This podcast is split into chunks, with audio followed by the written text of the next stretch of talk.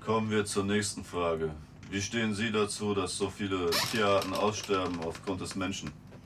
Mm, Das ist Schweinerei. So, Survival of the Fittest. Das ist eine Schweinerei. Weil nur weil wir angeblich alle einen Hirn haben, heißt nicht, dass wir mit den Tieren machen dürfen, was wir wollen. Ja.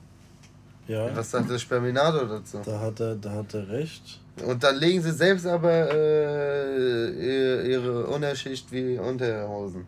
Haben sie 18 Kinder auf einmal. Ja, da hat er recht. Und die Tiere, die schlachten sie aus, aber das gehört auch mit denen gemacht. So. Genau. Die, die mehr als sonst viele Kinder haben und die sagen, Tiere gehören abgeschlachtet, sollte man auch abschlachten. Ja, da hat er recht.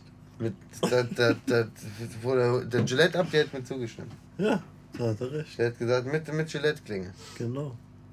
Aber dann vermutlich auch gegen den Strich. Haben wir uns verstanden? Wurde er überhaupt aufgenommen? Den würde ich mal gerne hören.